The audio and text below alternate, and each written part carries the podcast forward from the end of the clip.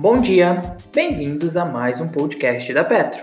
Hoje, dia 26 de 6 de 2020, iniciaremos com o radar da Petro. E as notícias mais relevantes das, das empresas da Bolsa de Valores brasileira diariamente para você. Aliança Sonai, sobre novo programa que recompra as ações. A companhia informou que irá recomprar até 5,3 milhões de ações ordinárias nominativas, sem valor nominal de emissão da empresa e sem redução de seu capital social. Atualmente, a empresa representa 3,9% das ações ordinárias da própria companhia em circulação no mercado. Adicionalmente, a companhia poderá utilizar as ações para permanecer em tesouraria e posterior alienação e ou cancelamento. A empresa informou que terá o prazo máximo de 365 dias a partir de 24 de 6 de 2020, ou seja, até 24 de 6 de 2021. O programa será intermediado por Itaú BBA, BTG Pactual e JP Morgan. Desde o início do ano, as ações da Aliança Sonai acumulam uma desvalorização de 41%, com o preço atual, data de fechamento, de R$ 28,50. Cielo o Banco Central e o Conselho Administrativo de Defesa Econômica suspenderam o uso do WhatsApp para transações em parceria com instituições financeiras do Brasil. O CAD suspendeu a parceria da Cielo com o Facebook, que permitiria pagamentos via WhatsApp. Após a decisão do Banco Central, a Cielo informou que tomou as providências e suspendeu os serviços. A companhia ainda informou que manterá seus acionistas e o mercado informados sobre novas atualizações do tema. Marco Polo.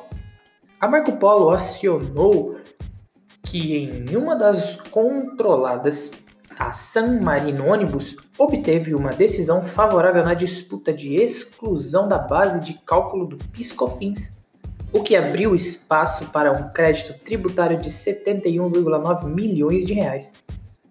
Esse valor corresponde aos créditos relativos ao período de 2003 a 2020, que a San Marino tem agora o direito de compensar.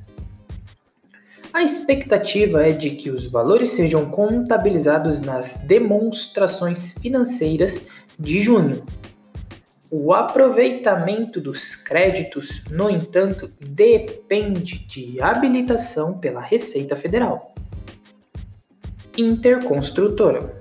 A construtora estava avaliando potenciais estruturas de capitalização e incluindo a possibilidade de realizar uma eventual oferta pública de distribuições das ações.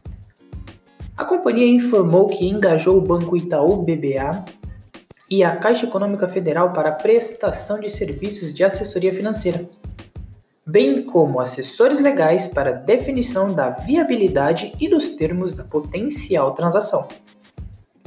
A empresa manterá seus acionistas e o mercado informados sobre quaisquer desdobramento.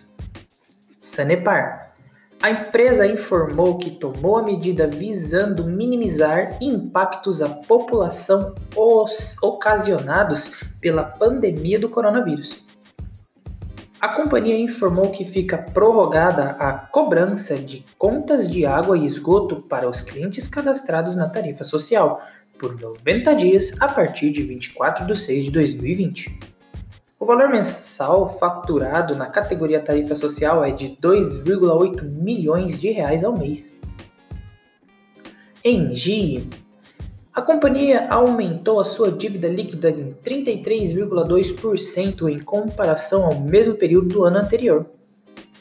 A empresa conseguiu realizar um aumento no seu EBITDA de 1,2 bilhão em no primeiro trimestre de 2019 para 1,33 bilhão para o segundo trimestre de 2020, um aumento de 9,8% no período de comparação. A Engie encerrou o primeiro trimestre de 2020 com 4,2 bilhões em caixa, o que representa aproximadamente 40% da receita líquida de 2019. Ela revisou o payout de 2019 para 57%. O IBR sobre correspondência de Golden Dream e Ascent Management. A Ascent reduziu a sua posição na Oi, atingindo a participação de aproximadamente 4,68% do total das ações ordinárias. A negociação das ações não altera a composição do controle ou especificamente a estrutura administrativa da companhia. Ainda informou que, atualmente, não existe quaisquer percentual de participação que pretende comprar ou alienar e que pode realizar aquisições ou alienações adicionais futuramente. Clabin. A Clabin acertou a venda da unidade de papéis para embalagens localizada em Nova Campinas ao grupo Klingele Papers o valor da venda é de 197 milhões de reais, dos quais 132 milhões serão pagos no fechamento da operação. O restante será dividido em duas parcelas anuais, sujeitas a certas condições contratuais. IRBR a primeira delas é a possibilidade de o um conselho de administração deliberar sobre aumentos de capital dentro de um limite autorizado. Com essa nova configuração, o IRB passa a ter, além das posições já existentes, um diretor, vice-presidente executivo de resseguros e até três direitos estatutários. Também foi criada uma reserva de lucros estatutária que será formada por 100% do lucro líquido remanescente da companhia após as destinações obrigatórias para a reserva legal e o pagamento dos dividendos obrigatórios.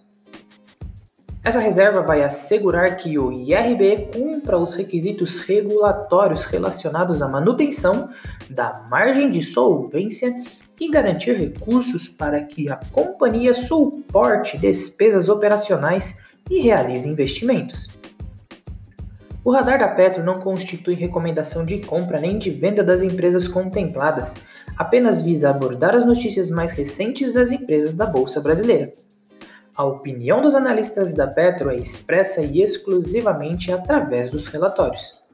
Espero que vocês tenham gostado até aqui, tenham um ótimo dia e bons negócios!